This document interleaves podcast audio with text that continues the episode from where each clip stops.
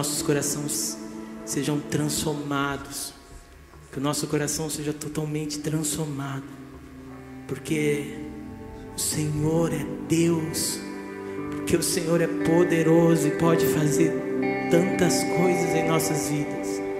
Por isso eu te convido você a colocar a mão sobre o seu coração e com suas palavras dizer: Pai, eu preciso de Ti.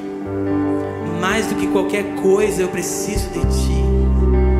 Preciso do Teu toque e transformação, de transformação em minha vida, Senhor. Pai, o nosso clamor é para que o Senhor venha sobre nós e muda todas as coisas de lugar, Pai. Nós te damos essa liberdade nessa noite. Nós nos humilhamos diante de Ti, Senhor. Para que o Senhor venha e governe as nossas vidas. Para que o Senhor venha e transforme as nossas vidas. Para que o Senhor venha, Pai, e faça o Teu querer todos os dias em nossas vidas. Que possamos viver para a Tua glória. Que possamos viver para o Teu louvor que possamos viver para engrandecer o teu santo nome. Nada, nada nos afastará deste amor. Nada nos afastará daquilo que o Senhor derramou sobre as nossas vidas. Por isso nós nos colocamos nesse lugar, Pai, de não desistir, persistir, de insistir, para que a tua glória venha sobre nós. Você pode levantar as suas mãos agora e dizer: Vem com tua glória, Senhor.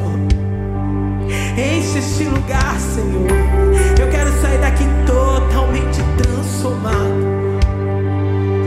O Senhor é um Deus que cura. O Senhor é o Deus que transforma. O Senhor é o Deus que muda ambientes. Senhor é Deus que restaura histórias. E por isso nós te adoramos engrandecemos o teu nome.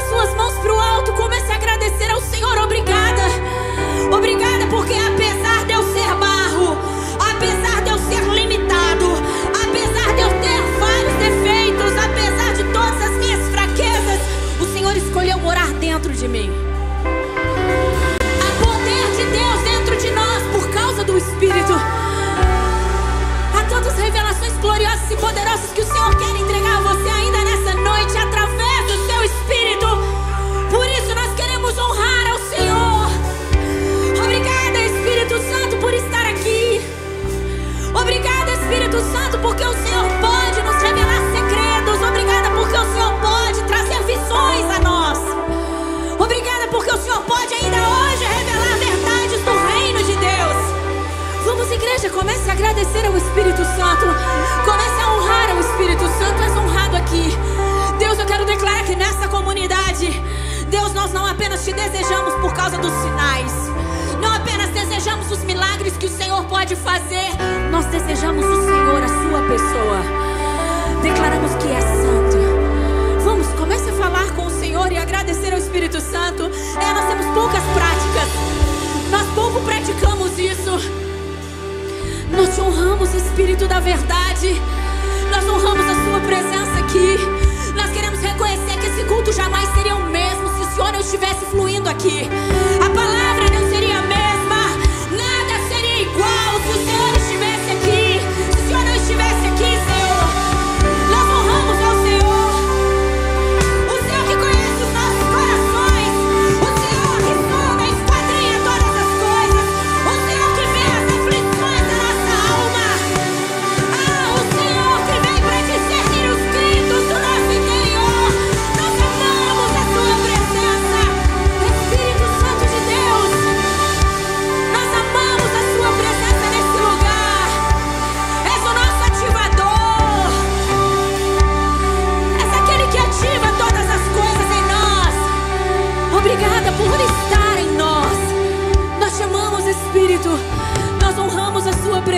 nesse lugar. Obrigada. Obrigada pelo seu selo. Obrigada pela sua escolha, Espírito Santo. Obrigada porque o Senhor acredita em nós. Nós chamamos. Você pode dizer obrigada, Espírito Santo, porque o Senhor escolheu morar em mim. Obrigada pela obra linda que o Senhor está fazendo em mim. Obrigada, Espírito. Diga, Espírito Santo de Deus, eu quero cada vez mais estar íntimo de você. Eu quero cada vez mais estar em um relacionamento profundo com o Senhor. Espírito Santo, eu quero aprender o que é santidade com o Senhor. Espírito Santo, eu quero aprender sobre o coração de Jesus com o Senhor. Espírito Santo, me revela as coisas profundas do trono, da verdade, da presença de Deus. Só o Senhor pode fazer isso por nós. Obrigada, Espírito Santo. Nós sempre seremos gratos ao Senhor. Nós reconhecemos que és o Deus que está conosco. És o Deus presente em nós. Obrigada por isso. Você pode, de uma maneira ousada, dizer: Espírito Santo, eu quero ser um canal do Senhor. Eu quero que todos saibam quão poderoso o seu reino é. Me usa. Eis-me aqui, Espírito Santo. Eis-me aqui, Espírito Santo. Aleluias. Eu creio muito no mover do Espírito nessa noite. Eu creio que o Senhor pode liberar palavras de conhecimento. Eu, quero que, eu creio que o Senhor pode liberar palavras é, de profecias. Eu creio muito no poder de cura. Quem crê? O que, que eu quero chamar você? Ei, não se desconecte do Espírito. Deus, o Senhor é demais. Ei, só mais um pouquinho. Eu vejo uma nuvem densa, tão próximo da nossa cabeça.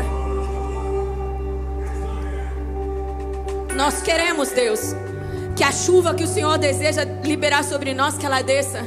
Corações sedentos, aonde tem coração sedento aí?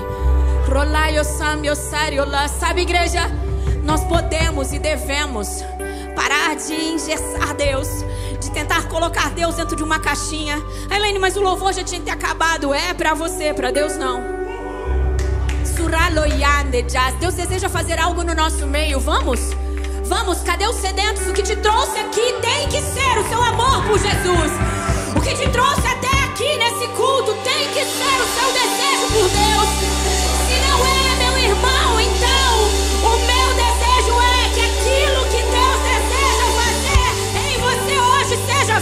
Ei! O nosso Deus vive, o nosso Deus reina, o nosso Deus é soberano. Por isso vamos dar liberdade ao Espírito. Não, nesse lugar o Senhor sempre terá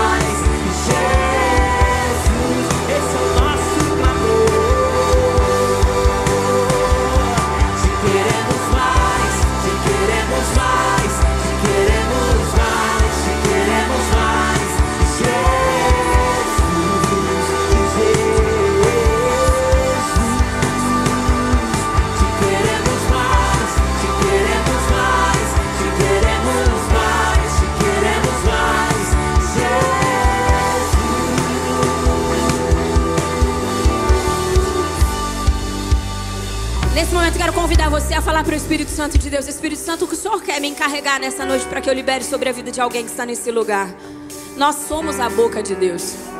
Ei, você é os braços de Deus. Ei, você é as pernas, os pés de Deus. Eu quero. Eu, eu, escuta o que eu estou dizendo, igreja. Uma nuvem densa sobre as nossas cabeças.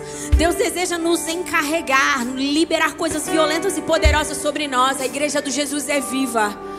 Jesus vive, igreja. Então, nesse momento, eu convido você a orar. Espírito Santo, o, o que o Senhor deseja liberar sobre mim? Para que eu libere sobre essas pessoas que estão aqui. Vamos. Deixa o Espírito do Senhor fluir. Ou oh, você sabia que há pessoas nesse lugar que precisam ser curadas hoje? E elas podem. Porque dunamis, porque o poder de Deus está dentro de nós. Ei, você sabia que há pessoas nesse lugar que perderam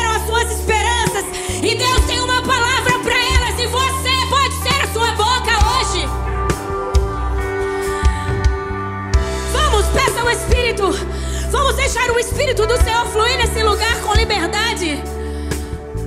Vamos.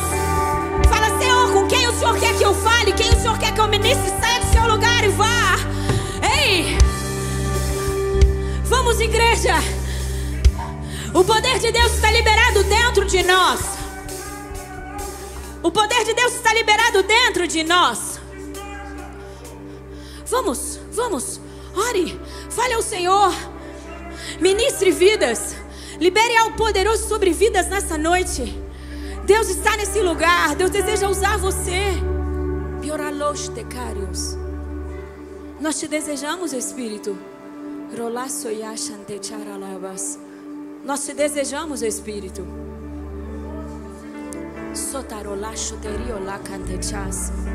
Rolayo shanto ralo yate chakara Deus, nós cremos que o Senhor é real e o Senhor vive. Sim, obrigada por isso, Jesus. Obrigada, obrigada porque o Senhor fala conosco. Obrigada porque o Senhor é um Deus zeloso.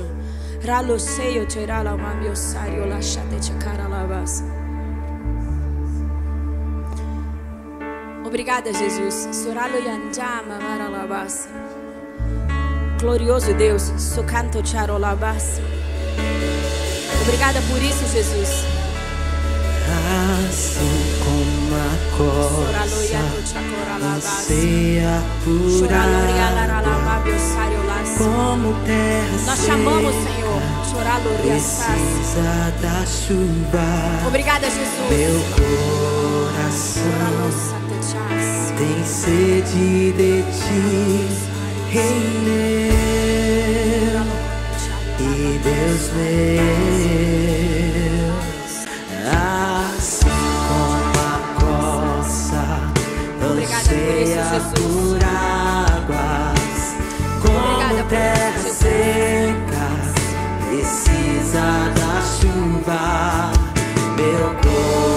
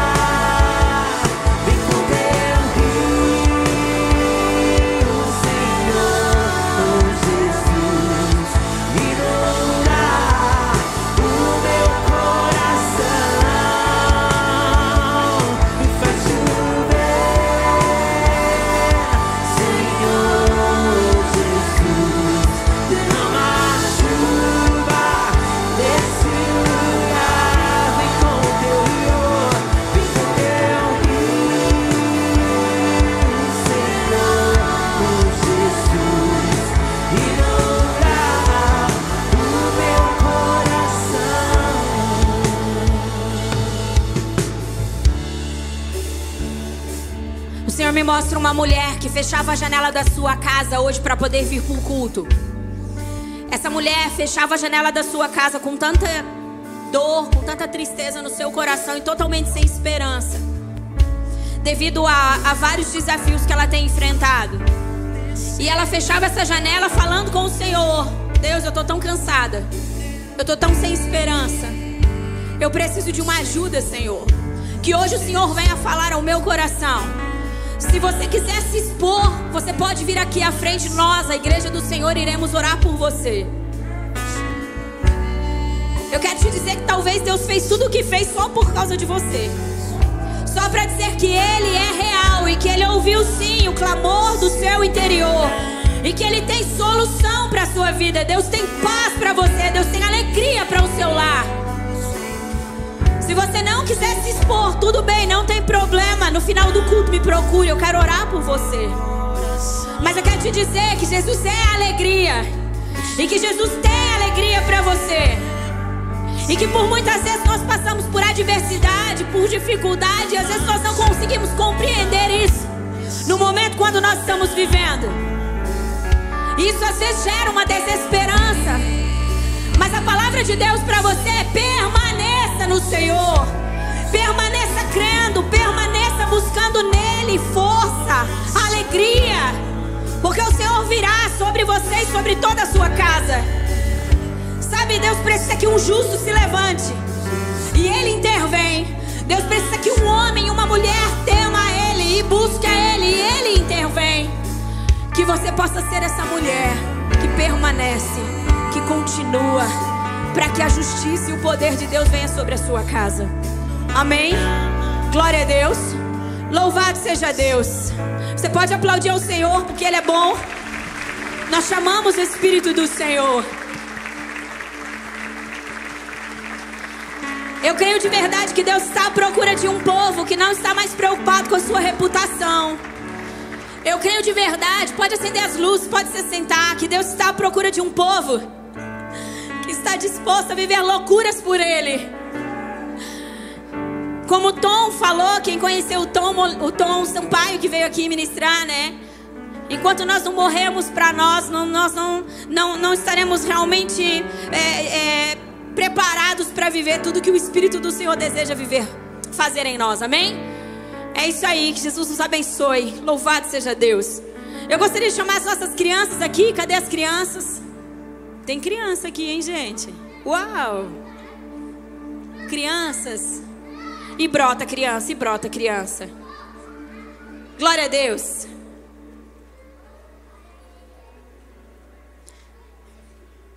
Glória a Deus. Eu gostaria que vocês estendessem as mãos para cá. Vamos orar, vamos abençoar. Vamos abençoar nossas crianças agora, amém? Amém? Glória a Deus. Jesus, nós te agradecemos tanto pela vida das nossas crianças. Obrigada, Jesus, porque elas estão sendo ensinadas no caminho do Senhor.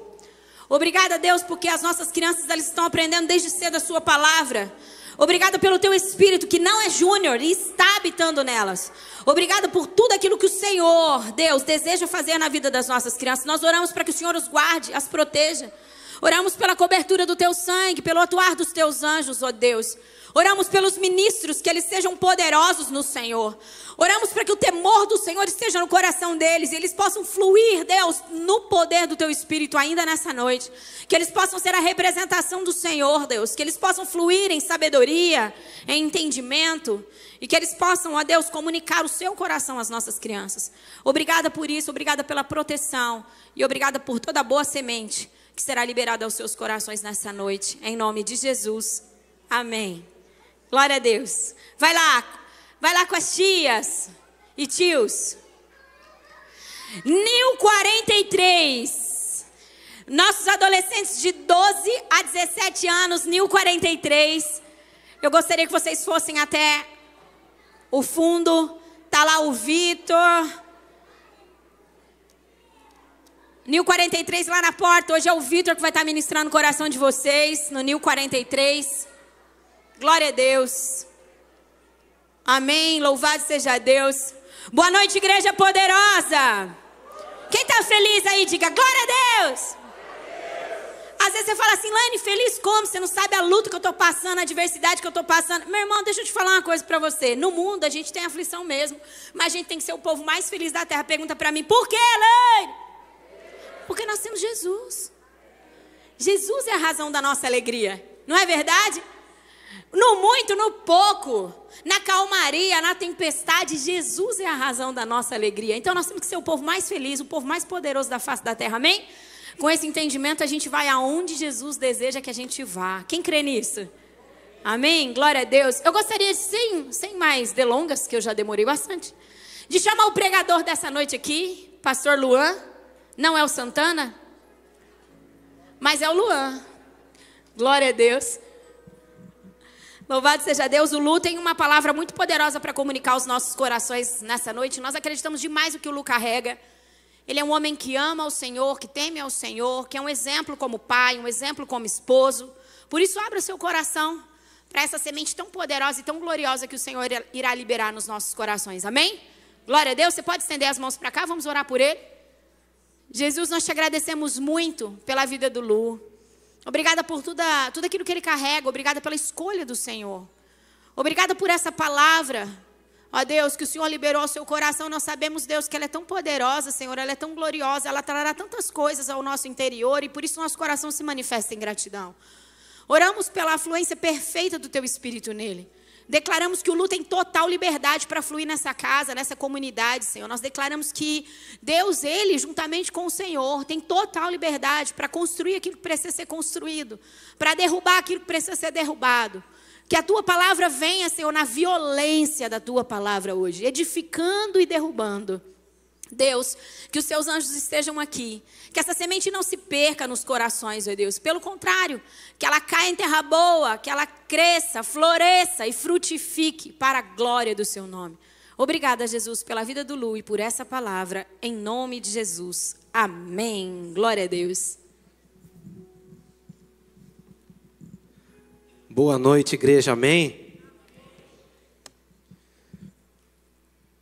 Vocês estão felizes? Então dê uma forte salva de palmas para Jesus.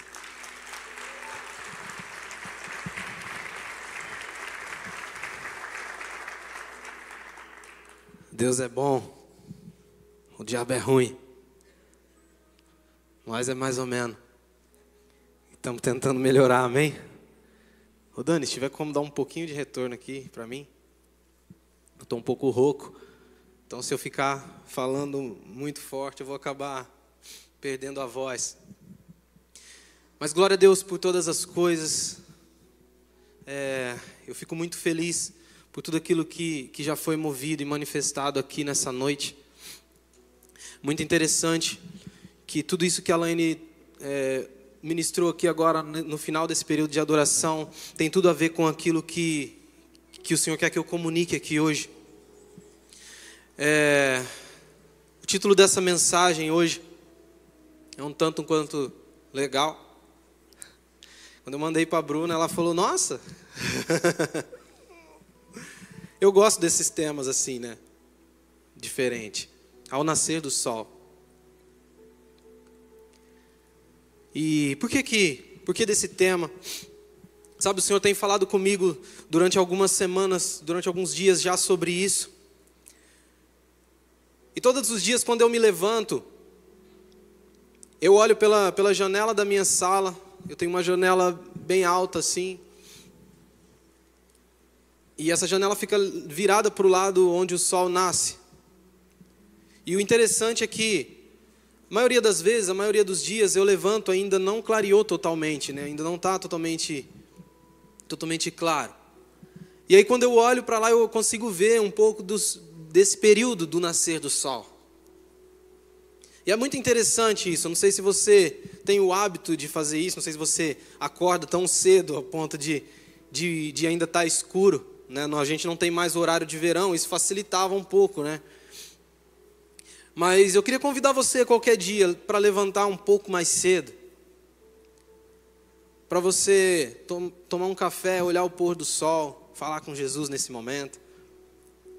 E é muito interessante quando eu olho para o céu, aquele, o, o sol nascendo, a gente começa a ver as coisas mudando, não é verdade? Quem já viu? A gente vê aquele ambiente de trevas, de escuridão da noite, ela começa a se dissipar. Aí o céu vai ficando meio roxo, né? Ele vai mudando de cor. Aí ele fica meio laranja assim. E a luz do sol começa a invadir todo aquele ambiente. De repente está tudo muito claro. De repente está aquele céu lindo. E as coisas começam a mudar com o nascer do sol, não é verdade? E o sentimento que nos dá quando nós olhamos é o nascer do sol, quando nós vemos um novo dia nascendo, o sentimento que, que nasce em nós é que vem surgindo um novo ciclo. não é verdade? Que está se iniciando algo novo, e se iniciando algo diferente, se iniciando um dia novo. Faz sentido ou não faz? É exatamente esse sentimento. Dá a impressão que quando a gente vê o nascer do sol, a gente se sente revigorado e parece que a gente tem bastante coisa para fazer a partir daquele momento, não é verdade? E eu gostaria de falar um pouco sobre isso hoje.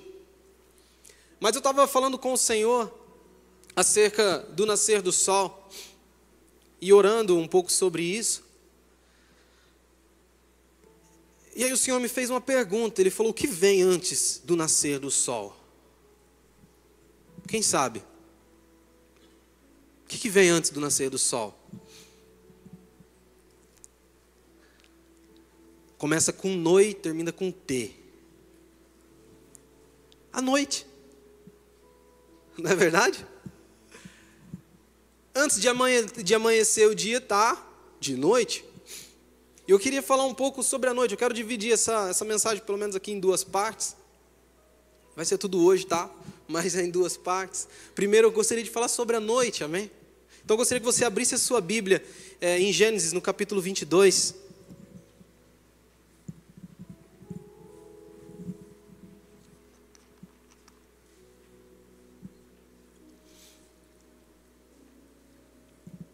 Gênesis capítulo 22, se você preferir, pode acompanhar pelo telão.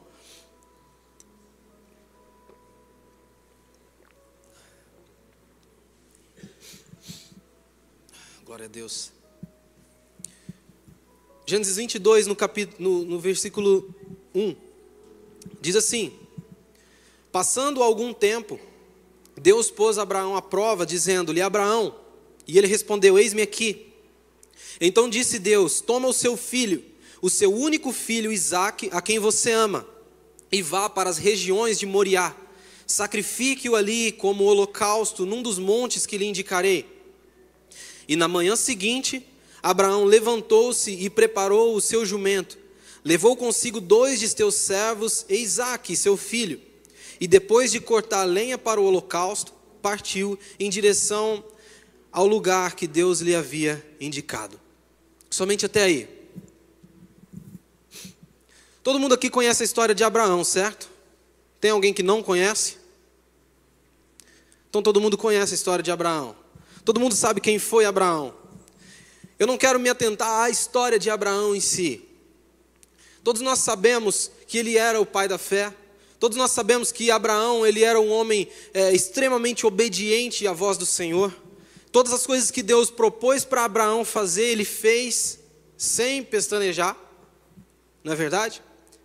Mas eu não quero trazer isso para hoje. Hoje eu quero falar sobre a noite de Abraão. Como assim a noite de Abraão? Sabe, quando eu comecei a olhar para a história de Abraão, para esses versículos que nós lemos, e aí eu comecei a olhar para a proposta que Deus tinha feito para Abraão, de pegar o seu único filho, o seu filho, que era o filho, o único filho não, era o seu segundo filho, mas era o filho da promessa, era o filho que ele mais amava. Era o filho que deveria ter sido o primogênito. De repente, a pessoa que Abraão mais amava nessa terra.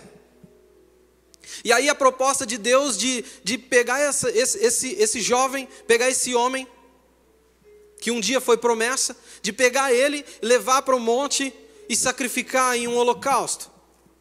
Por quê? Sem motivo aparente nenhum, porque Deus não falou para ele o que Deus queria com isso.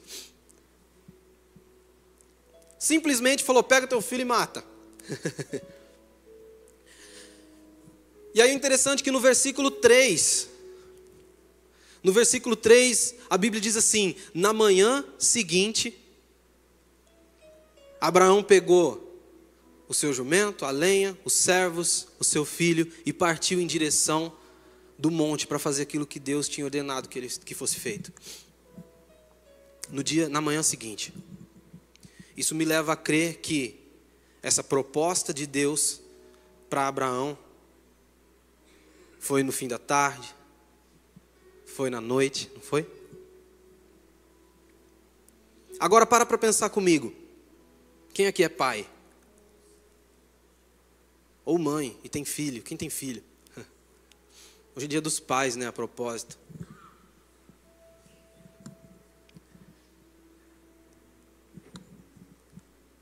Imagine você recebendo uma proposta parecida com essa. Alguém já já foi dormir sabendo que no outro dia de manhã teria que sacrificar o seu filho? Alguém já pode dar um sinal com a mão para a gente saber? Não. Então eu acredito que ninguém aqui teve uma noite pior do que a noite de Abraão. É ou não é verdade? Imagina o coração de um pai. Imagina o coração de um pai indo dormir, sabendo que no outro dia seguinte, no dia seguinte, na manhã seguinte, pela manhã ele teria que catar o seu filho, viajar para um lugar onde Deus havia ordenado simplesmente para sacrificá-lo. Pegar o seu maior tesouro, aquilo que ele mais amava, e levar para o lugar de um sacrifício. Imagina como foi a noite dele. Você acha que foi tranquila? Se fosse você no lugar dele, como teria sido sua noite? Qual teria sido o, o sentimento que você teria tido nessa noite? Raciocine comigo. Então eu creio que aqui ninguém nunca teve uma noite tão ruim quanto a noite quanto a noite de Abraão. Ninguém teve uma noite tão pesada quanto quanto a noite de, de Abraão.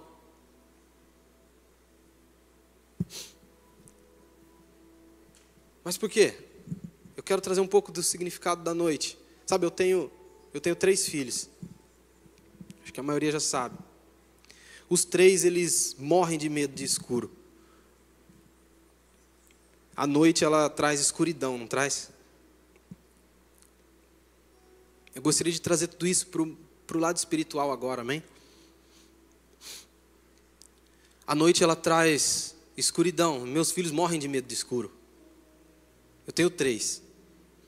E todas, todas as noites a gente, antes de, de, de dormir, a gente leva eles para o quarto, para colocar eles para dormir. E a gente coloca eles lá na cama e tem um tempo com eles ali, a gente fica brincando um pouco. Depois a gente ora com eles, pela noite deles. Deixa eles orarem por nós. Se você não faz isso com seu filho, eu queria convidar você a fazer. Ensine seu filho a orar.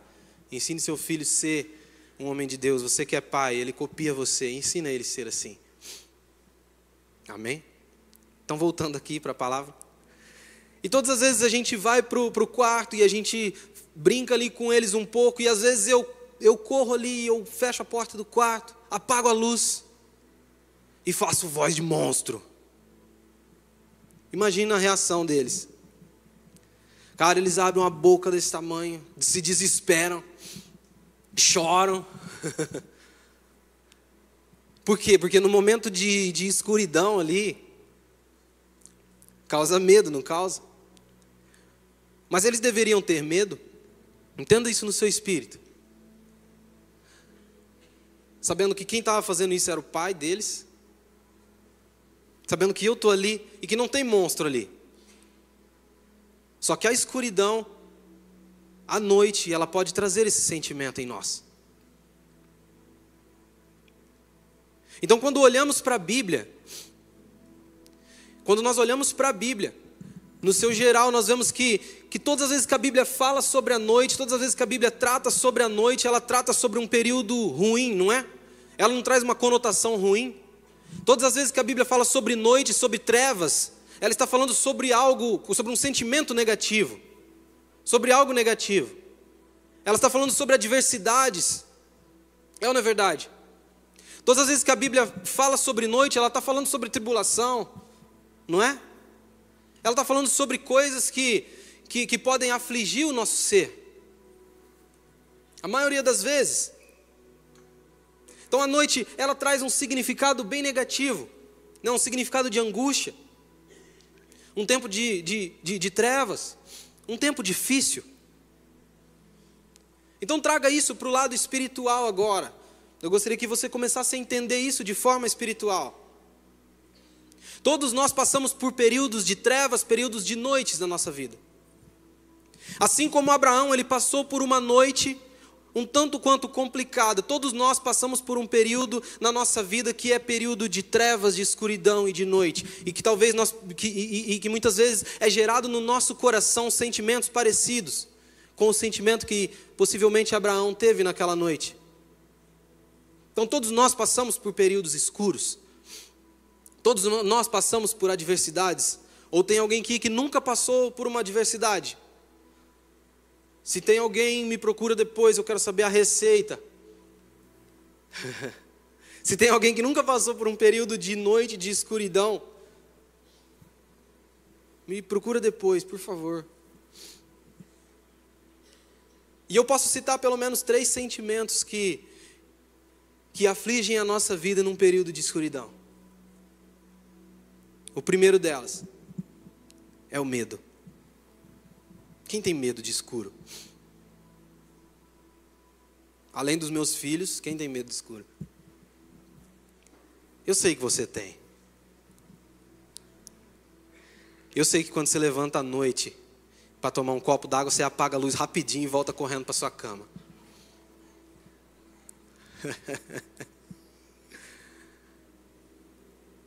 Sabe por quê?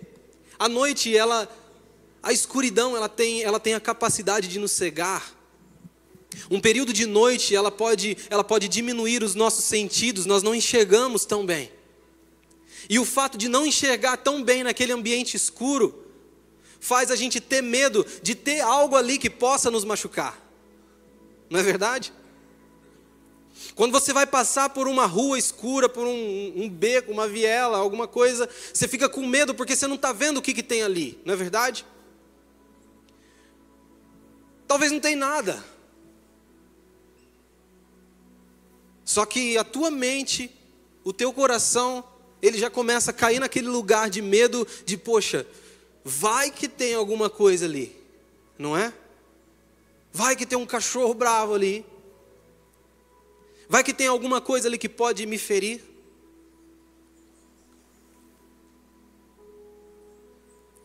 Lembra dos meus filhos? Eles estão dentro do quarto, em um ambiente seguro, e mesmo assim, quando as luzes se apagam, mesmo sabendo que eu estou ali, resta um sentimento de medo ali. É comum. Então, se você sente medo em períodos de adversidades, em períodos de dificuldades, você não é o único. Você não é o único. Só que eu tenho uma notícia para você. Em 1 João, no capítulo 4, versículo 8, diz que o perfeito amor lança fora todo medo. Quando você está enraizado no perfeito amor do seu Pai, nos braços paternos dele,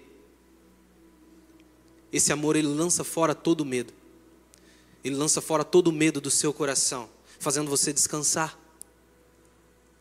Quando você entende o amor do seu pai, quando você entende e recebe esse amor em sua vida, ele começa a trabalhar arrancando todo o medo de você. E acaba ficando um pouco mais leve, né, passar por esses períodos. O segundo ponto, o segundo ponto que é um dos pontos que mais pega, o segundo sentimento que nós temos na noite é a ansiedade. Quem aqui nunca passou uma noite em claro porque estava ansioso com alguma coisa?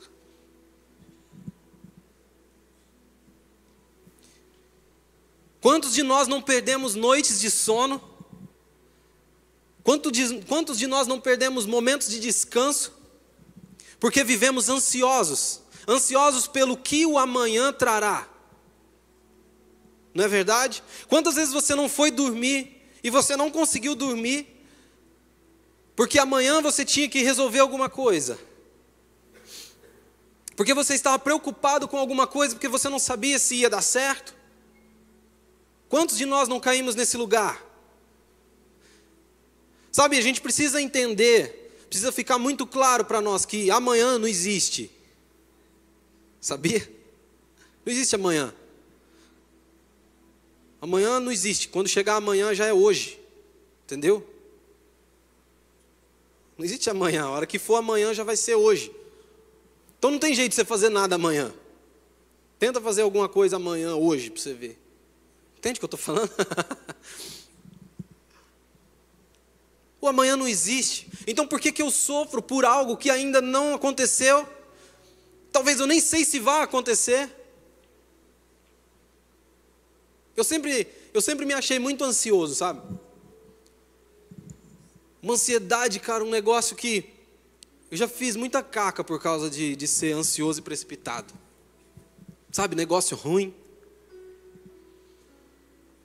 Falando, falava o que não devia.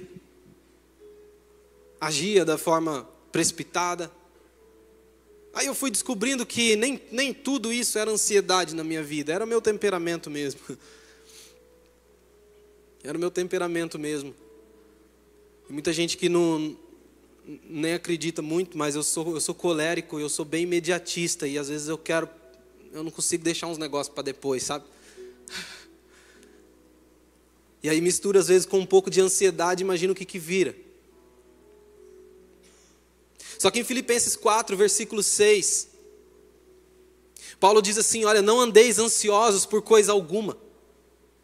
Não andem ansiosos com coisa, por coisa alguma. Antes, entregue tudo a Deus em orações e súplicas, e Ele cuidará de todas as coisas. Sabe quantas vezes nós perdemos as nossas noites de sono, quantas vezes nós perdemos nosso tempo de descanso, quantas vezes nós somos roubados por esse sentimento de ansiedade, quando nós deveríamos estar descansando em Deus, quando nós deveríamos estar descansando nele, deixando que ele cuidasse de tudo.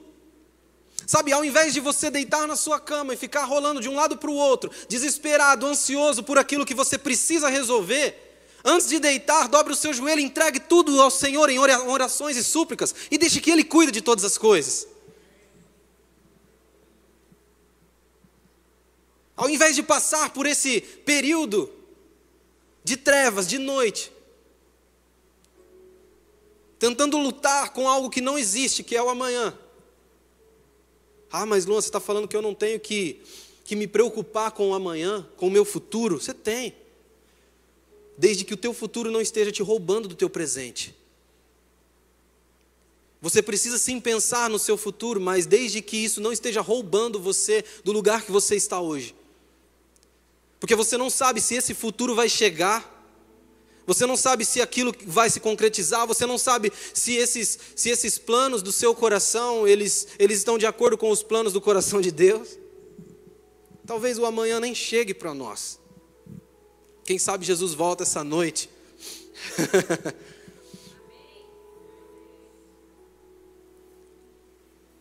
Quem sabe tudo muda amanhã.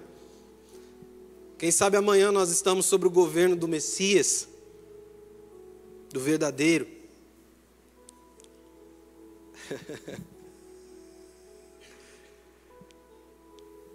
e o terceiro ponto, o terceiro sentimento, a solidão. Se tem um negócio que faz a gente se sentir só é, é, é a noite, não é? Você já tentou apagar o farol do seu carro em uma rua, tipo na estrada de terra, por uns quatro segundos. Não faz mais que isso, não, senão você vai entrar em desespero. Só uns quatro segundos para você sentir. Cara, você não vê nada, é um breu. Você se sente sozinho. Você não ouve nada. E esses períodos de trevas, esses períodos de trevas pode pode trazer no nosso coração esse sentimento de solidão, o sentimento que você está sozinho. Sabe, eu imagino que todos esses três sentimentos, eles, eles faziam parte, de repente eles estavam ali à porta do coração de Abraão, fazendo com que ele, se, com que ele sentisse medo por aquilo que ele precisava fazer no dia seguinte, para que ele se sentisse ansioso, porque, cara, o que, que eu vou ter que fazer amanhã? Como que vai acontecer? O que vai acontecer? E eu tenho certeza que ele se sentiu só e abandonado por Deus, porque, cara, imagina, esses sentimentos poderiam ter batido na, na porta do coração de Abraão. Faz sentido ou não faz? E muitas vezes bate na porta do nosso coração, e muitas vezes isso tem nos roubado desse lugar de descanso. Entenda. Você não está sozinho. Você não está sozinho. Coloca aqui para mim, João capítulo 14.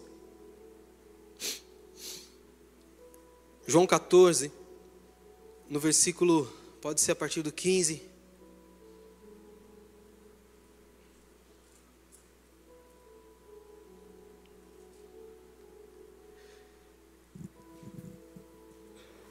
O título, o tema desse, desse, desse trecho aqui é assim: Jesus promete o Espírito Santo. E olha o que Jesus fala: se vocês me amam, obedecerão aos meus mandamentos. E eu pedirei ao Pai, e Ele dará a vocês outro conselheiro, o Consolador, para estar com vocês para sempre o Espírito da Verdade, o mundo não pode recebê-lo porque não o vê nem o conhece, mas vocês o conhecem, pois ele vive com vocês e estará em vocês. Não os deixarei órfãos, eu voltarei para vocês.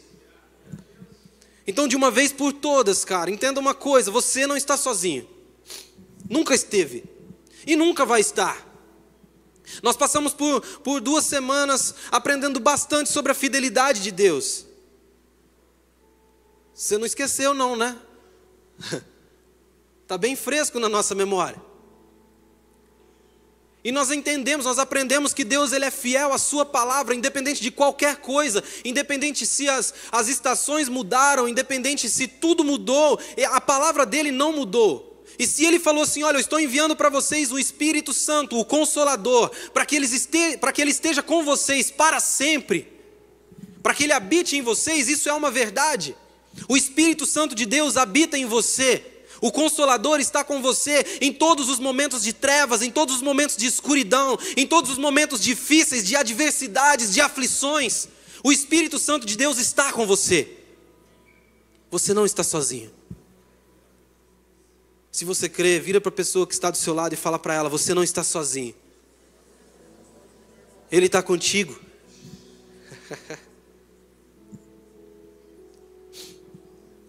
Mas o que, que eu quero que você entenda com isso? O que, que, eu, o que eu quero que você entenda com isso? Que a noite, ela não, não foi feita para você lutar. A noite foi feita para você descansar.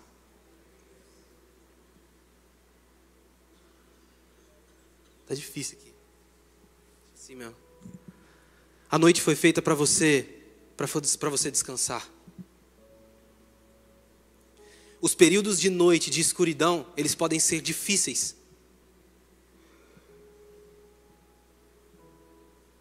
Só que a Bíblia fala assim: entregue o seu caminho ao Senhor, confie nele, e o resto, deixa que ele faça por você.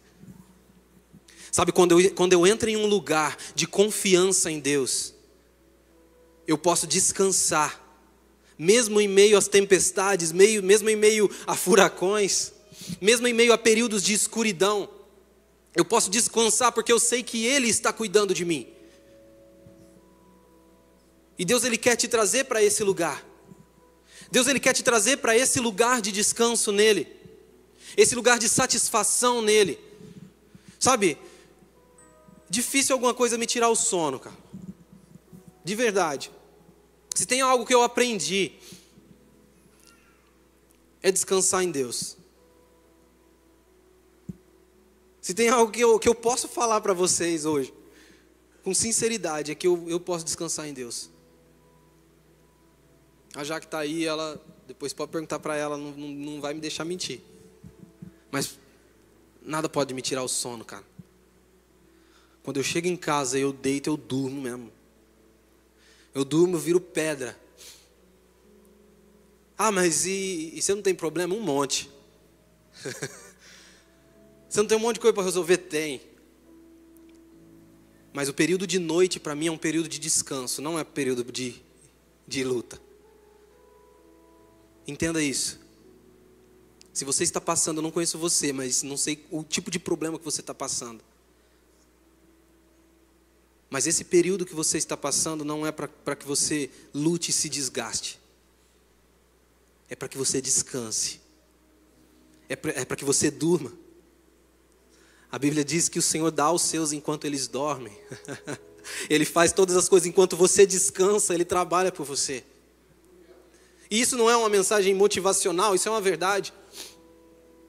Quando eu entro num lugar de descanso em Deus, então eu estou declarando que Ele é melhor do que eu e que Ele faz todas as coisas muito melhor do que eu.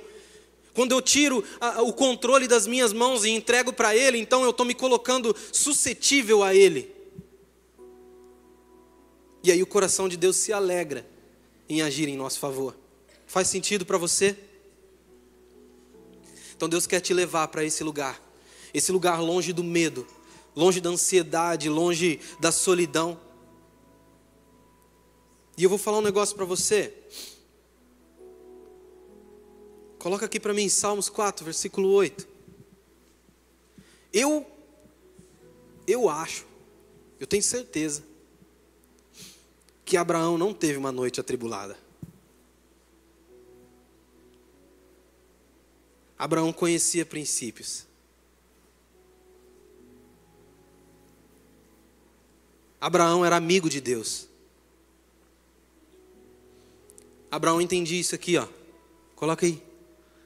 Em paz me deito e logo adormeço, pois só tu, Senhor, me fazes viver em segurança.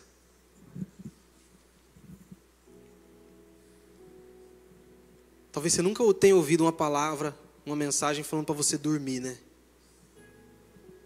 Mas, cara, nós, temos vive... nós estamos vivendo uma, uma era onde nós nunca encontramos pessoas tão desgastadas pela vida igual existe hoje. Pessoas tão acumuladas de ansiedade, de depressão, de problemas.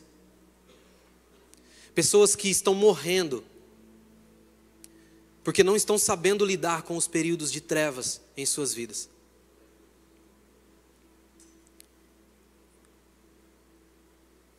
Mas o sol vai nascer para você, amém? Sabe, eu tenho certeza que Abraão ele passou por esse Sabe aquela música, eu vou passando pela prova dando glória a Deus? eu tenho certeza que Abraão passou dando glória a Deus. Eu tenho certeza que Abraão deitou e descansou. Ele era amigo de Deus, e quando Deus chegou para ele e falou assim: Olha, vai lá, faz isso aí. Ele, ele confiava na fidelidade de Deus. Ele sabia que Deus era fiel. Ele sabia que Deus havia prometido uma descendência, a descendência do Messias através da vida dele. Ele sabia, Deus tinha falado para ele: Olha, eu vou fazer de você uma grande nação. Eu vou, vou fazer você pai de multidões. Então, como que Deus vai matar meu filho? Eu vou descansar, porque. E sabe como que eu sei disso? Quando, quando, quando, quando eles chegaram no monte, eles estavam subindo no monte. Isaac olhou para o seu pai e falou assim: Pai, eu estou vendo aqui todas as ferramentas aqui para o holocausto, para o sacrifício. Eu estou vendo a lenha, eu estou vendo tudo aqui, mas eu não estou vendo o cordeiro. Sabe qual foi a resposta de Abraão? Depois você pode ler aí o, o restante do capítulo 22. A resposta de Abraão foi o seguinte: Deus proverá para si o cordeiro. Se preocupa com o cordeiro, não, mano. Sabe, Abraão não estava preocupado com o cordeiro, cara. Ele tinha deitado e descansado. Ele tinha repousado em segurança.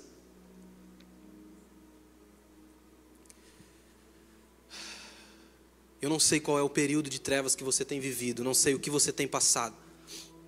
Não sei qual é o tempo de dificuldade, de adversidade que você tem vivido. Não sei qual área da sua vida tem, tem sufocado você. Mas eu quero dizer uma coisa para você. Toda noite tem um fim. Não há nada que resista o nascer do sol da justiça. Não existe noite alguma que pode travar o nascer do sol da justiça. Não existe escuridão que pode bloquear a luz de um sol, do sol da justiça. Não existe. E quando o sol nasce, o que, que acontece? Tudo fica mais lindo. tudo fica mais claro, a esperança renasce. Amém? Vocês estão bem? Estou vendo algumas pessoas me olhando assim, com cara de choro. Deixa Deus trabalhar no seu coração, querido, deixa. Abre para mim em Marcos, no capítulo 16.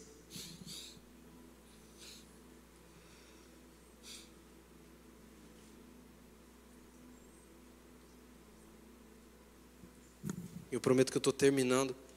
Não vai nem 40 minutos ainda.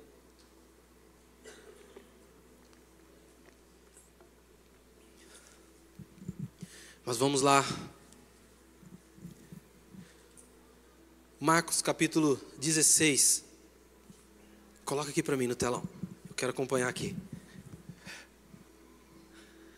Quando terminou o sábado, Maria Madalena, Salomé e Maria, mãe de Tiago, compraram especiarias aromáticas para ungir o corpo de Jesus.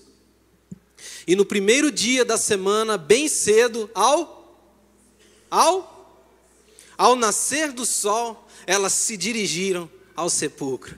Segura aí. Cara, talvez aqui seja o período mais doido da vida dessas pessoas aqui, dessas mulheres e dos discípulos. Imagina um povo que seguia Jesus e de repente o seu Salvador estava morto. Imagina a noite a noite que, que, que eles passaram, a noite deles duraram três dias, tá? De repente, eles olham o Salvador crucificado, Jesus morto, e toda aquela promessa de restituir o reino a Israel, toda aquela promessa de que, aquela, aquela ideia que eles tinham de que as coisas aconteceriam de uma forma diferente, os planos deles estavam frustrados. Mas o interessante é que, após a morte de Jesus, ao terceiro dia, elas foram bem cedo, ao nascer do sol, visitar o túmulo de Jesus. Elas, foram visitar o lugar onde Jesus estava. E coloca aí o versículo 3. E perguntando umas às outras: Quem removerá para nós a pedra de entrada do sepulcro? Olha, olha isso aqui, olha a ansiedade trabalhando aqui. Olha a ansiedade trabalhando. Nossa, quando eu chegar lá, a pedra é pesada, quem que vai remover a pedra do sepulcro para eu poder ungir o corpo de Jesus?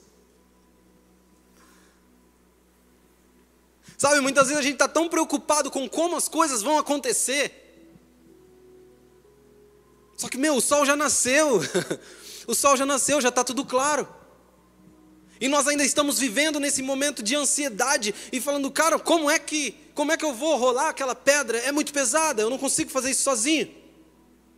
E no versículo 4, mas quando foram verificar, viram que a pedra, que era muito grande, havia sido removida.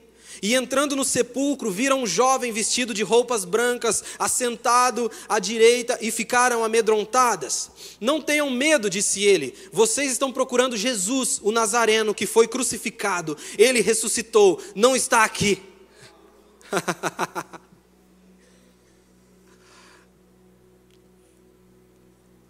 Cara, quando elas chegaram lá, a pedra já tinha sido rolada. O sepulcro escuro já tinha sido iluminado pelo sol. o sol já havia nascido. Sabe, Jesus quer iluminar as áreas mortas da sua vida, cara. As áreas mortas da sua vida, lugares de morte. Lugares onde reinou a noite, onde reinou as trevas. Sabe, Jesus ele quer, ele quer rolar a pedra que está na, na, na, na entrada do seu casamento, e ele quer iluminar o seu casamento. Ele quer iluminar a sua casa, os seus filhos, o seu relacionamento com a sua família. Ele quer te trazer para esse lugar de luz, de claridade. O nascer do sol, ele traz isso, ele traz essa esperança, ele traz vida. O nascer do sol, ele espanta qualquer vestígio de escuridão.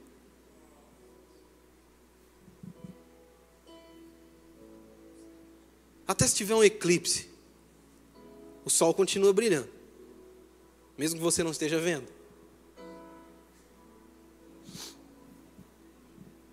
Vira para a pessoa que está ao seu lado e fala assim: o sol continua brilhando.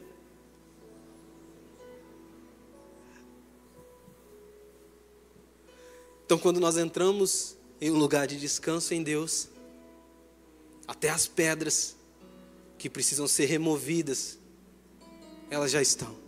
Como que vai ser removido? Não sei. Só vai lá. Só vai lá que é Ele que está fazendo, cara. Não sei. Só para de, de perder noites de sono por causa de ansiedade, o sol já vai nascer. E você precisa entender uma realidade.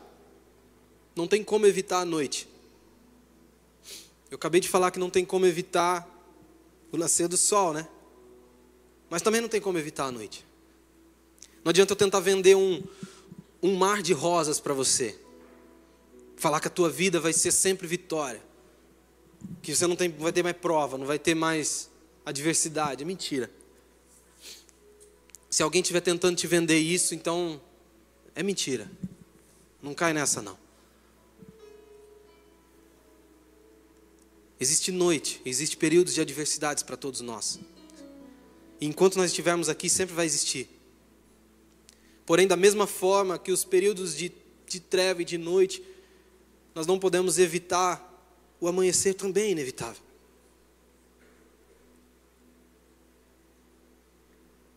Entenda uma coisa: não existe escuridão. Só falta de luz. A escuridão não existe. Só faltou luz ali. Não é verdade? Então, os períodos de trevas da sua vida, os períodos difíceis que você passa, os períodos de aflições, de adversidades,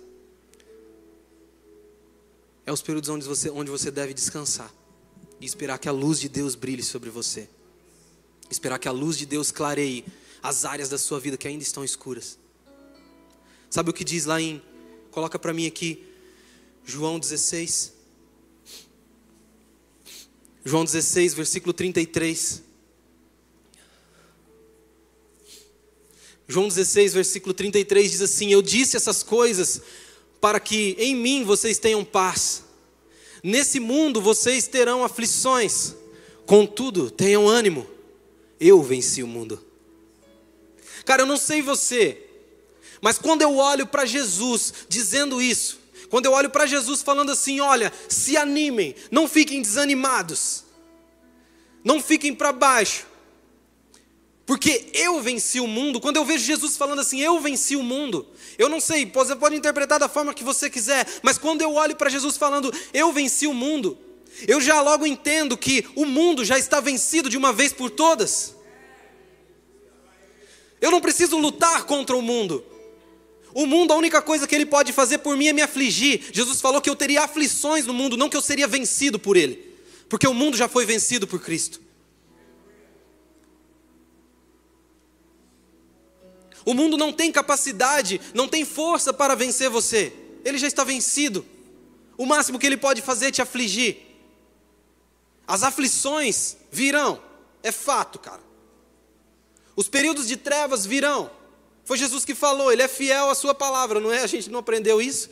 Então, se ele é fiel para coisas boas, ele é fiel também para as outras coisas que ele falou.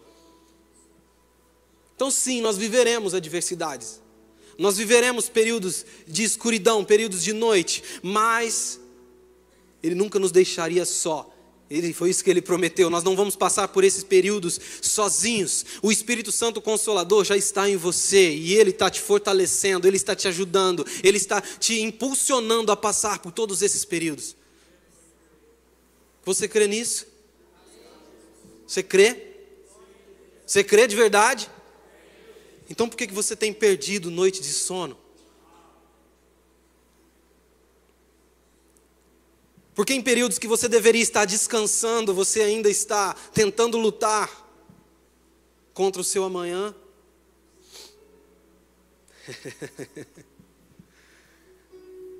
Deus quer te trazer para esse lugar, querido. Existe um lugar de descanso, um lugar de abrigo nos braços do Pai. Existe um lugar onde aqueles que confiam no Senhor, eles não podem ser abalados. Eles são como montes de Sião. Quanto mais perto de Deus você estiver, mais você, você consegue compreender esses lugares. Mais você consegue estar escondido nesse esconderijo. Ah, mas Luan, você não sabe o que eu tenho passado. Você não, não, não conhece a minha vida, você não sabe o quão difícil está sendo passar por esse, por esse período. Eu não sei mesmo, cara. Eu não sei. Eu não sei se você tem, de repente, pensado em, em suicídio. Eu não sei se você tem pensado, de repente, em, em deixar, em deixar, deixar tudo para trás, abandonar tudo. Eu não sei se você tem pensado, talvez, em um suicídio espiritual, de de repente abandonar o seu ministério, abandonar o chamado de Deus para a sua vida, eu não sei. A única coisa que eu sei é que esse período vai passar. A única coisa que eu sei, eu posso te dar certeza disso, é que um dia, chegará um dia que nós não viveremos mais aflições. Chegará um dia em que nós não seremos mais afligidos pelo mundo. Chegará um dia em que nós não, não viveremos mais o medo. Quer ver um negócio? Coloca aqui para mim Apocalipse, Apocalipse 21, versículo 23.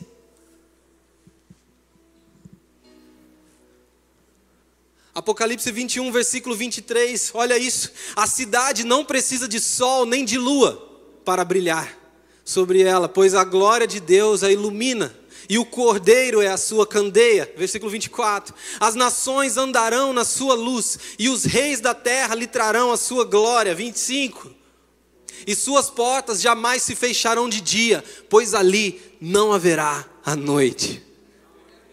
Um dia o nascer do sol será definitivo. um dia o sol da justiça nascerá e será definitivo. E não haverá noite, não haverá medo, não haverá aflição, não haverá períodos de trevas, não haverá ansiedade, não haverá solidão. Será só a glória. Um dia nós viveremos isso, e se eu posso te dar certeza, Deus é fiel à sua palavra, não é? Então, cara, ao invés de desistir, ao invés de, de, de, de, de se lançar ao pecado, de, de, de, de esquecer a, a, tua santidade, ao invés, ao invés de sair desse lugar de relacionamento com Deus, ao invés de jogar a toalha, aguente um pouco mais. Pois toda noite ela tem um fim. E o Senhor, Ele quer clarear a sua vida. E um dia nós viveremos isso. Um lugar longe, um período longe de pecado longe de trevas, longe de aflições. Um lugar onde as portas jamais se fecharão, onde não faltará acesso. E não haverá noite. Você crê nisso? Dessa vez eu não vou fazer pegadinha. Você crê nisso? Novamente eu volto a dizer, eu não sei qual o período da sua vida, o que você está passando. Eu não sei o que você tem vivido.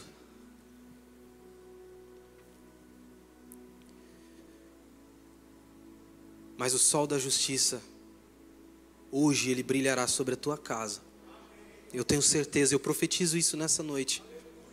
Eu profetizo isso nessa noite, que o sol da justiça, ele começa a brilhar na tua vida que esses períodos de noite, de escuridão já estão se findando.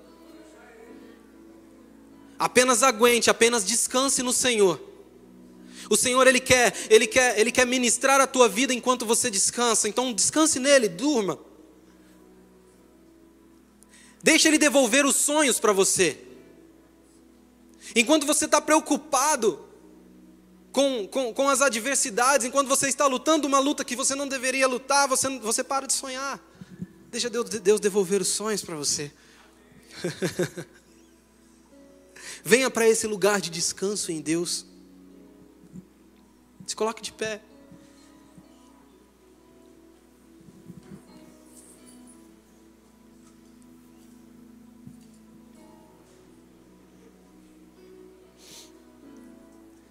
As trevas não derrotaram a luz, nem nunca derrotarão.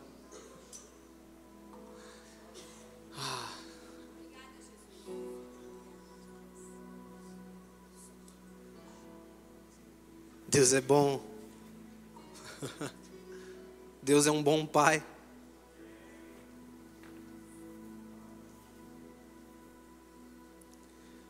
Sabe, eu sinto de fazer um apelo aqui hoje. Se você quer encontrar esse lugar de descanso em Deus, eu gostaria de chamar você aqui para frente.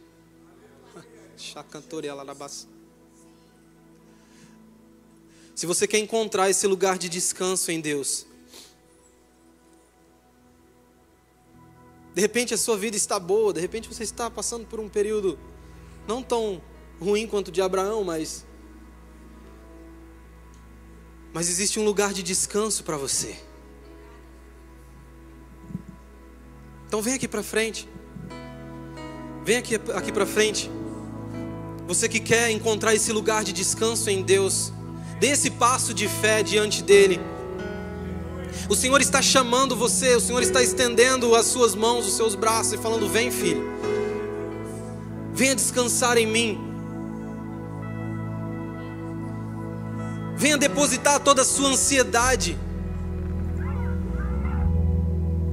Venha depositar o seu coração, todas as suas preocupações diante de mim.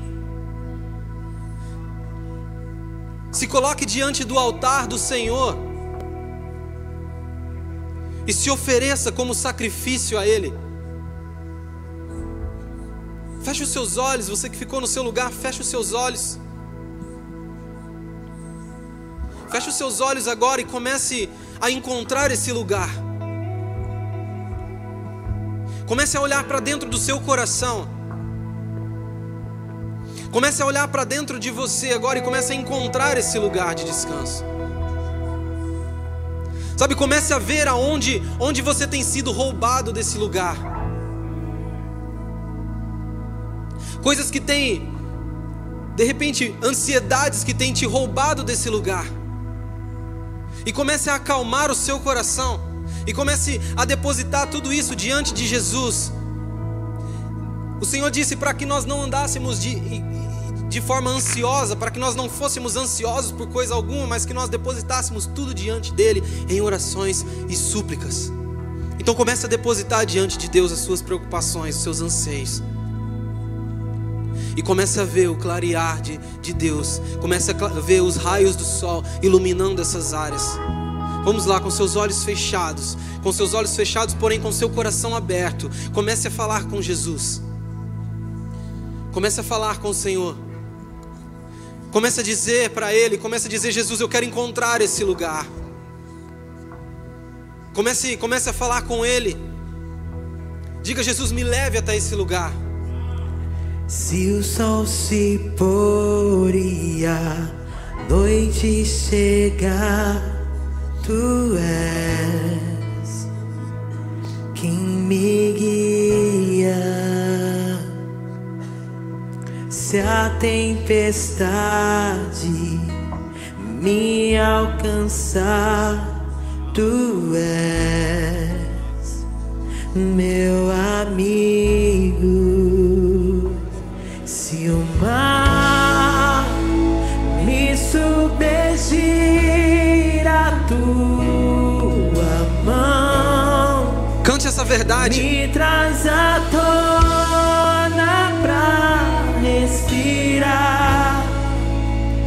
me faz andar sobre as águas.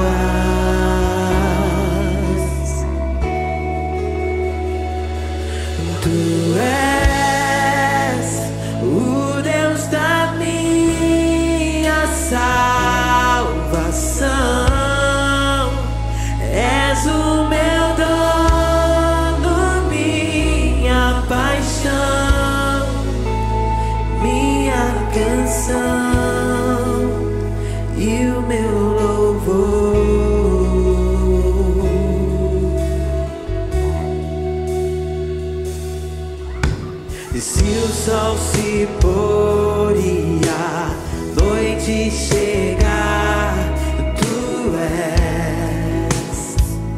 game.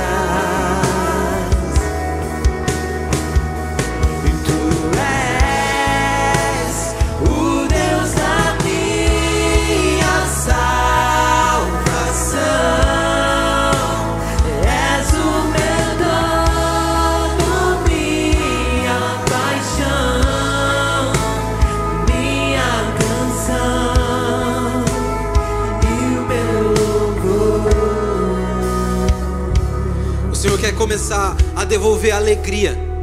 Os momentos de adversidade serão momentos de cânticos, momentos de alegria, momentos de canções. Sabe, quando você olhar para as adversidades, para os seus problemas, você vai encontrar motivos para adorar, motivos para cantar, motivos para celebrar ao Senhor. Então levante as suas mãos para os céus e cante louvores a Ele. Cante louvores a Ele. Cante aleluia, aleluia. Salmos 92, versículo 1 diz assim: Como é bom render graças ao Senhor e cantar louvores em teu nome, ó Altíssimo, anunciar de manhã o teu amor leal e de noite a tua fidelidade. Começa a anunciar a fidelidade do Senhor através das suas canções. Ele está com você. Começa a celebrar a Jesus. Levante a sua voz, cante, aleluia, aleluia. Cante bem forte, cante.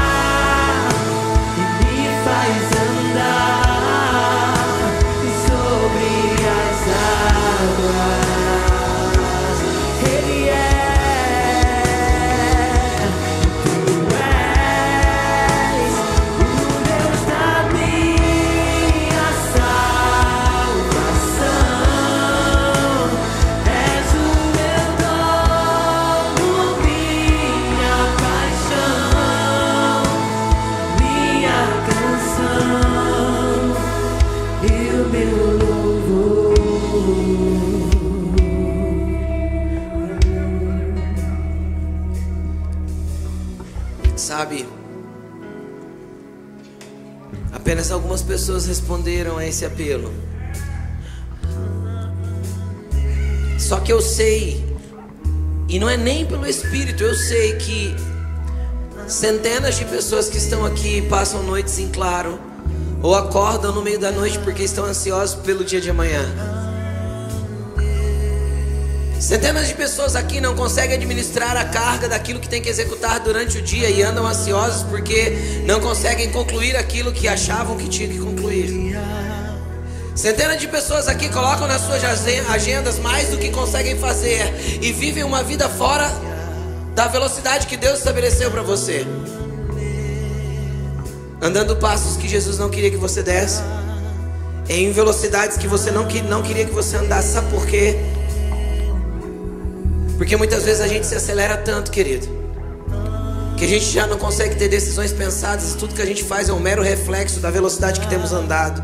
E isso é falta de confiança naquele que é dono de todas as coisas, que é dono inclusive da tua vida, que conhece o teu amanhã e que sabe de tudo. Então, eu queria que você orasse um pouco mais, mas que você tivesse realmente a humildade de dizer para o Senhor: Senhor, eu preciso que o Senhor me ajude a confiar em Ti. Eu preciso que o Senhor me ajude a confiar em Ti. Espírito Santo, eu preciso achar um lugar de descanso. Eu preciso achar um lugar na onde eu posso descansar naquele que me amou e me chamou. Então, você que precisa disso, só levante suas mãos para o alto num sinal de redição e comece a falar com o Espírito Santo. Ele está neste lugar. Comece a falar com Ele, Senhor, equilibra tudo em mim. A minha velocidade equilibra em mim, Senhor. Os meus afazeres, tira todo esse, esse frenesi, Senhor, de, de, de, de fazer e executar quando nós precisamos ser homens e mulheres de uma única coisa, querer a Tua presença e saber que dela flui todas as outras. Cante aleluia e vá se rendendo.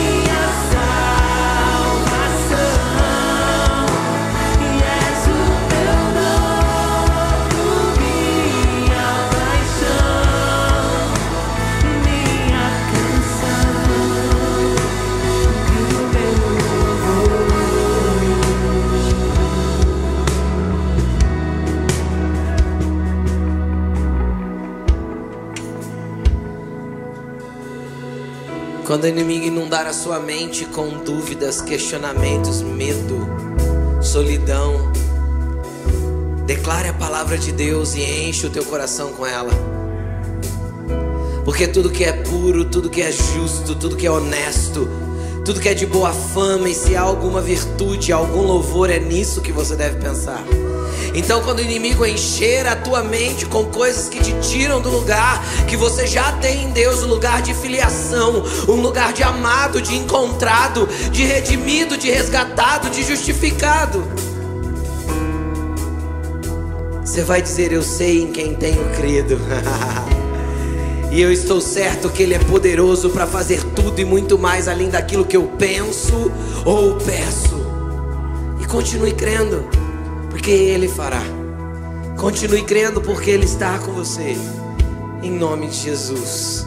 Aleluia. Dê uma salva bem forte para Jesus, a salva de palmas bem forte para Jesus, porque Ele é digno de toda honra, de toda glória e de toda adoração. Aleluia. Vai tomando teu lugar. Vai se assentando. Louvado seja o nome do Senhor. Eu gostaria que todos que estão presentes, na cadeira que está à sua frente, tem um bolsinho na cadeira assim, ó. E nesse bolsinho tem algumas fichas, tem também ali alguns envelopes. Mas eu gostaria que você pegasse uma fichinha dessa. E que você pegasse uma fichinha dessa e preenchesse para nós, por favor. Em especial você que está aqui pela sua primeira, segunda ou terceira vez.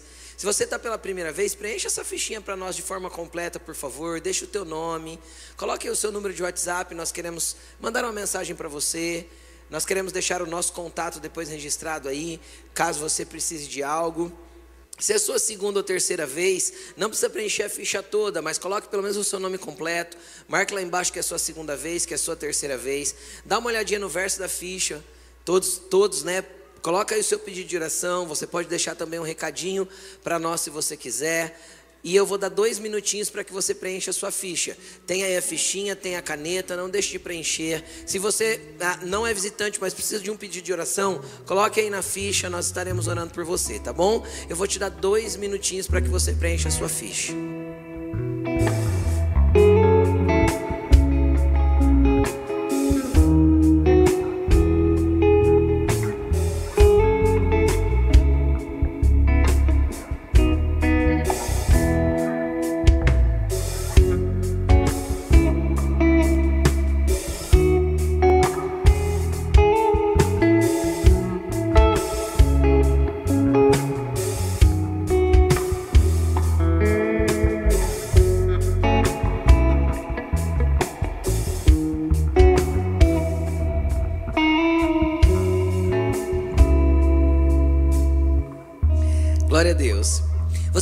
Preenchendo, pode continuar preenchendo tranquilamente. Os demais, eu gostaria que você prestasse atenção aqui em mim. Eu quero ler um texto com você, para a gente falar um pouquinho sobre dízimos e ofertas. E eu quero ler Gênesis 14, 17. Como o Luan embasou a palavra dele em Abraão, quero falar um pouquinho a respeito de Abraão.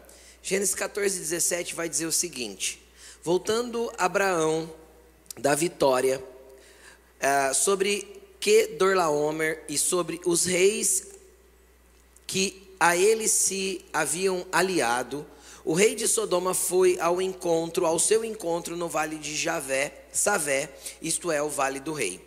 Então Melquisedeque, rei de Salém, sacerdote do Deus Altíssimo, trouxe pão e vinho e abençoou Abraão, dizendo: Bendito seja Abraão pelo Deus Altíssimo, Criador dos céus e da terra. E bendito seja o Deus Altíssimo que entregou seus inimigos em suas mãos. E Abraão lhe deu o dízimo de tudo. O rei de Sodoma disse a Abraão: Dê-me as pessoas e pode ficar com os bens. Mas Abraão respondeu ao rei de Sodoma, de, de, mãos levantadas ao Senhor, o Deus Altíssimo, Criador dos céus e da terra, juro que não aceitarei nada que pertence a você, nem mesmo um cordão ou uma correia de sandália, para que você jamais venha a dizer: eu enriqueci Abraão. Deixa eu falar algo muito especial sobre isso aqui. Uh, esta é a primeira vez na Bíblia que aparece a palavra dízimo. E E eu quero falar rapidamente um pouquinho sobre o que estava acontecendo aí. Eu, eu, vou tentar não ser longo, mas eu quero deixar isso claro. Ah, Abraão foi um homem escolhido por Deus para ser patriarca de um povo e ser antecessor de Jesus. Jesus é da descendência de Abraão, do povo de Israel. E havia uma promessa sobre a vida de Abraão. E sobre a vida de Abraão havia uma promessa e uma ordem. Deus falou para ele: sai da tua terra, que ele morava em Ur, na terra dos caldeus, e do meio da tua parentela, e vai para a terra que eu te mostrarei.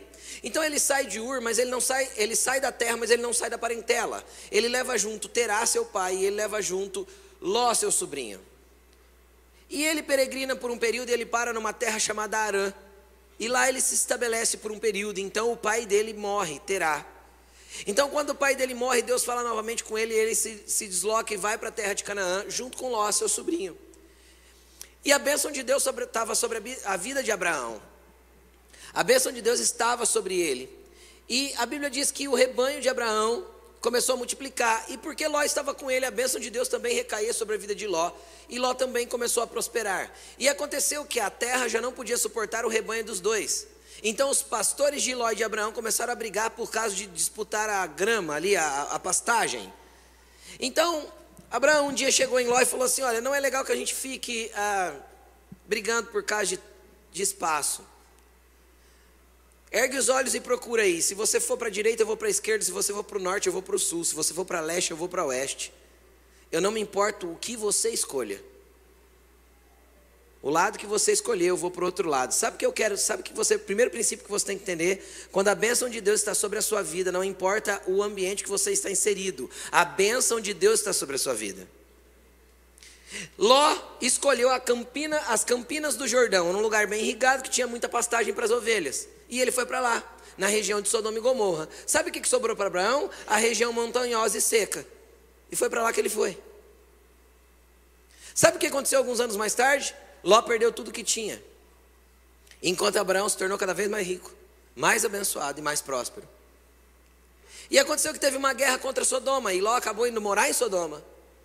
E Ló foi preso. Foi capturado como prisioneiro. Então avisaram Abraão: Abraão pega alguns homens, 318 homens, e vai para a guerra contra esse rei aí, Kedor Laomer. E ele vence esse rei. Deixa eu te explicar uma coisa: Abraão não era guerreiro, Abraão não tinha treinamento militar e todo mundo que morava na casa dele era serviçal, era pastor de ovelha, era o cara que cuidava dos animais, era o cara que fazia agricultura, é, era tudo funcionário. E eles cataram espada e foram para a guerra e venceram e pegaram Ló de volta. E é interessante que quando Abraão vem com todas as pessoas e com todos os despojos, ele encontra Melquisedeque, eu acho que você nunca, às vezes, você pode nunca ter ouvido esse nome. Só que a Bíblia diz que Melquisedeque, lá no livro de Hebreus, a Bíblia vai dizer que Melquisedeque é a representação de Jesus Cristo. E o autor de Hebreus ele vai fazendo um paralelo. Hebreus é Novo Testamento, então o autor de Hebreus está apontando Melquisedeque como uma tipificação, uma representação de Jesus Cristo. E ele fala assim: ó, Melquisedeque era como Jesus, não tem genealogia, nem começo de dias, nem fim de dias. Ele, o nome dele significa antes de tudo rei de justiça e rei de paz, é o que Jesus é. E ele vem fazendo um paralelo e mostrando que Melquisedeque é uma representação de Cristo. Então deixa eu te explicar uma coisa. Abraão se encontra com uma pessoa que representa Cristo e Melquisedeque serve para Abraão, sabe o que? Pão e vinho. Pão e vinho nesse tempo não tinha nenhum símbolo da, como nós temos hoje. O que, que significa pão e vinho hoje? A nova aliança, o que Jesus fez por nós. Nesse tempo não significava nada, mas Melquisedeque já sabia o que significava. No meu entendimento, espiritualmente, Jesus se encontra com Abraão, serve para ele pão e vinho, símbolo da nova aliança. E sabe o que, que Abraão faz? Dizima na vida de Melquisedeque, de tudo o que ele tinha recebido. Jesus tomou os dízimos da mão de Abraão. Sabe por quê? porque o patriarca dele teria que entender que ele é maior, que Cristo é maior do que ele mesmo. Consegue entender? É isso que o autor de Hebreus vai dizer. Agora, por que, que eu estou te falando tudo isso? Que muitas vezes nós não entendemos que dízimo é um princípio, que cabe dentro da estrutura do Novo Testamento, porque não é um mandamento ou uma ordenança ou uma lei. Nesse tempo não tinha lei, não tinha mandamento. Moisés veio 500 anos mais tarde.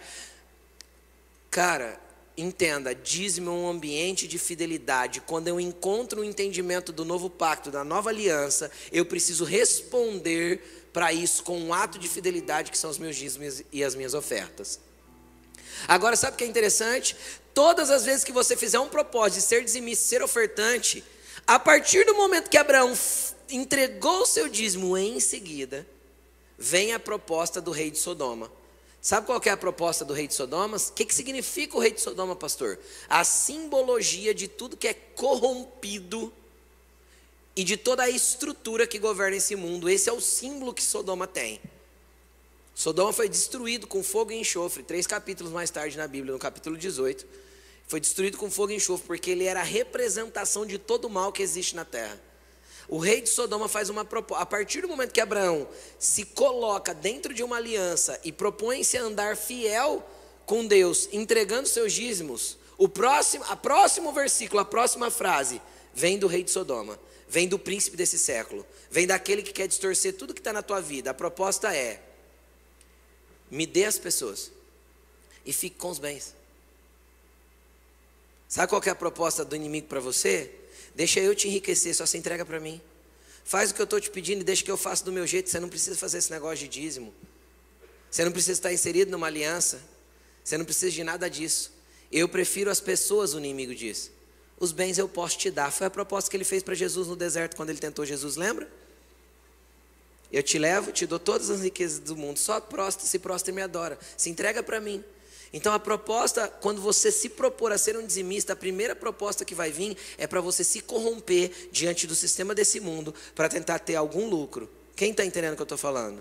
A primeira, as propostas que vão vir do rei de Sodoma é sonega. A proposta que vai vir do rei de Sodoma é rouba, é passa para trás, é dá um jeitinho, é faz errado. E a proposta de Deus para você é continua com o Melquisedeque comendo pão e vinho e sendo fiel nos seus dízimos e nas suas ofertas, porque é impossível fazer isso e a bênção de Deus não está sobre a tua vida. É impossível. Abraão podia ir para qualquer lado, querido, a bênção ia estar tá sobre ele. Consegue entender? Não ia ter como. E foi o que aconteceu. Então, entenda que isso é um princípio divino e que você precisa entender que dízimo não é uma questão de dar, é uma questão de ser fiel. Não é uma questão de, de obedecer uma. Ai, pastor, eu vou dizimar porque senão o devorador. Queridão, deixa eu te falar. Jesus venceu os demônios tudo na cruz. A única coisa que pode abrir brecha para demônio é pecado. E quando você dizima, qual que é o problema? Está roubando Deus? Não. Isso é base do Velho Testamento. Você está sendo infiel. É só esse problema. Você está deixando de honrar com a sua adoração através do seu dinheiro aquele que te salvou, te resgatou e que te serve pão e vinho. Todos os dias, todos os dias a aliança dele se renova com você. Todo dia ele vem ali para que você participe de, de, de uma mesa para com ele. Ele está à porta e bate. Quem abrir, ele entra para quê? Para comer junto. Tem pão e vinho dele sempre disponível para você. Então tem um monte de bênção espiritual ligada à nossa, à nossa fidelidade na vida financeira. Então pare de relutar com você mesmo. É o rei de Sodoma te fazendo propostas. Entendeu? Eu não tenho dúvida disso. Eu dizimo há 30 anos. 1993 eu dei meu primeiro dízimo. Faz 30 anos. Faz 30 anos que eu dizimo.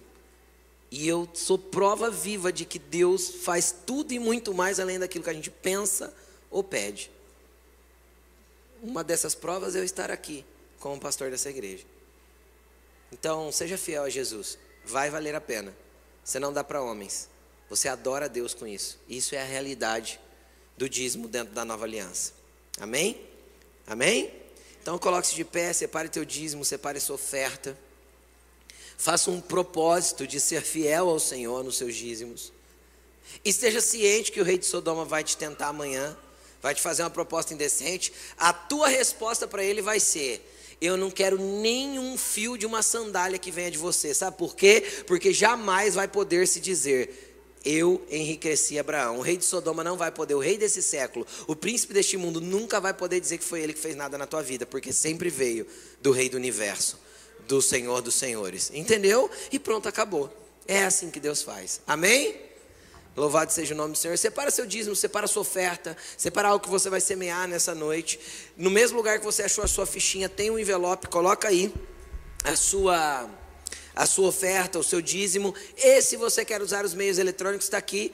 Nossa chave Pix, transferência, link no site. Como você pode estar indo lá no fundo e passando o seu cartão. Se você prefere fazer no cartão, ali perto da escada, tem a maquininha para você passar. Levante suas mãos, levante suas mãos, não, feche seus olhos, vamos adorar o Senhor orar ao Senhor e agradecer Ele pelo momento dos dízimos e ofertas, amém?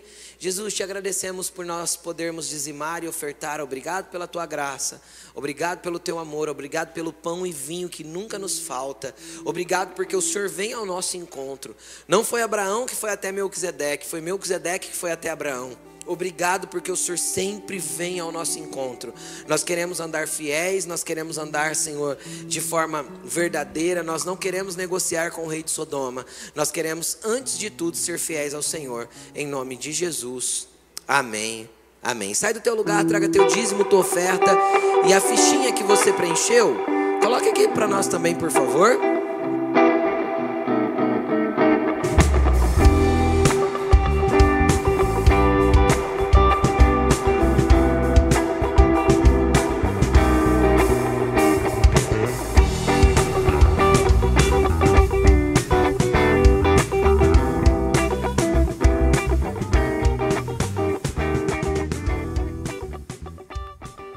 Oi, gente, eu sou o Vitor e hoje eu que vou dar o recado para vocês. Nessa segunda não teremos tarde com elas, mas não perca, semana que vem retornaremos normalmente. Terça nós temos Gari às 20 horas. Os Garis são os pequenos grupos do Cumprir. É lá que você vai encontrar uma família de fé e pessoas disponíveis para te abraçar e acolher. Por isso, entre no site ou aplicativo e procure o endereço mais próximo da sua casa. Sábado tem Lift Up Praise. Nesse sábado às 7h30, os jovens vão se reunir para um tempo de busca. Por isso, se você tem fome e sede de Deus, não deixe de estar conosco. O Kite Day é nesse sábado.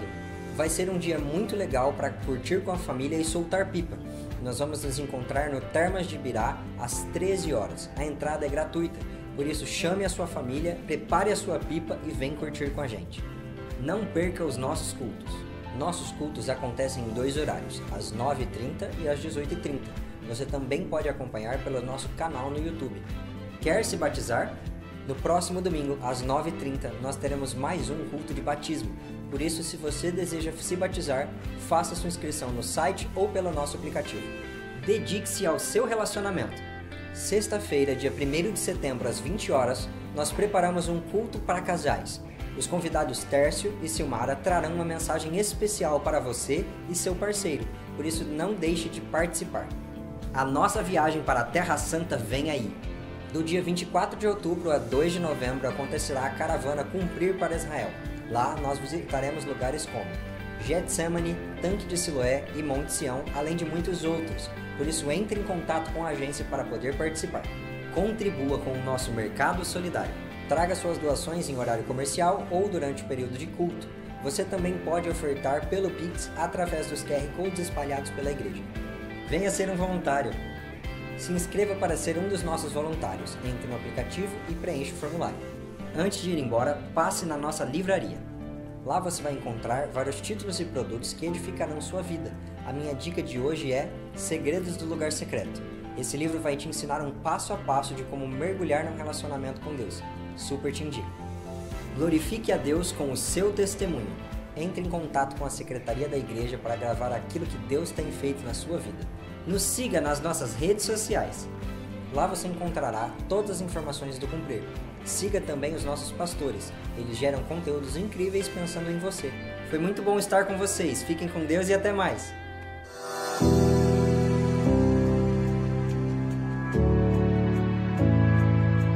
O Mercado Solidário nasceu junto com a Associação Cumprir Social, para contribuir com o crescimento integral das comunidades que nos cercam.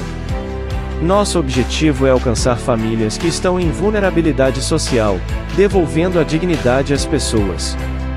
É muito mais do que assistencialismo, é o primeiro passo para a transformação que pretendemos. Temos uma estrutura toda preparada para receber doações de alimentos, produtos de limpeza e higiene pessoal.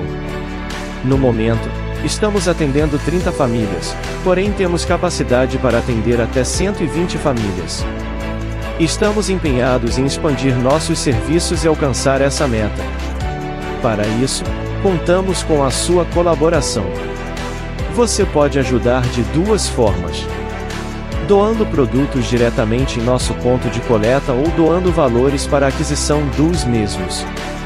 Estamos apenas começando a escrever a história da Associação Cumprir Social e muitos projetos estão ganhando forma.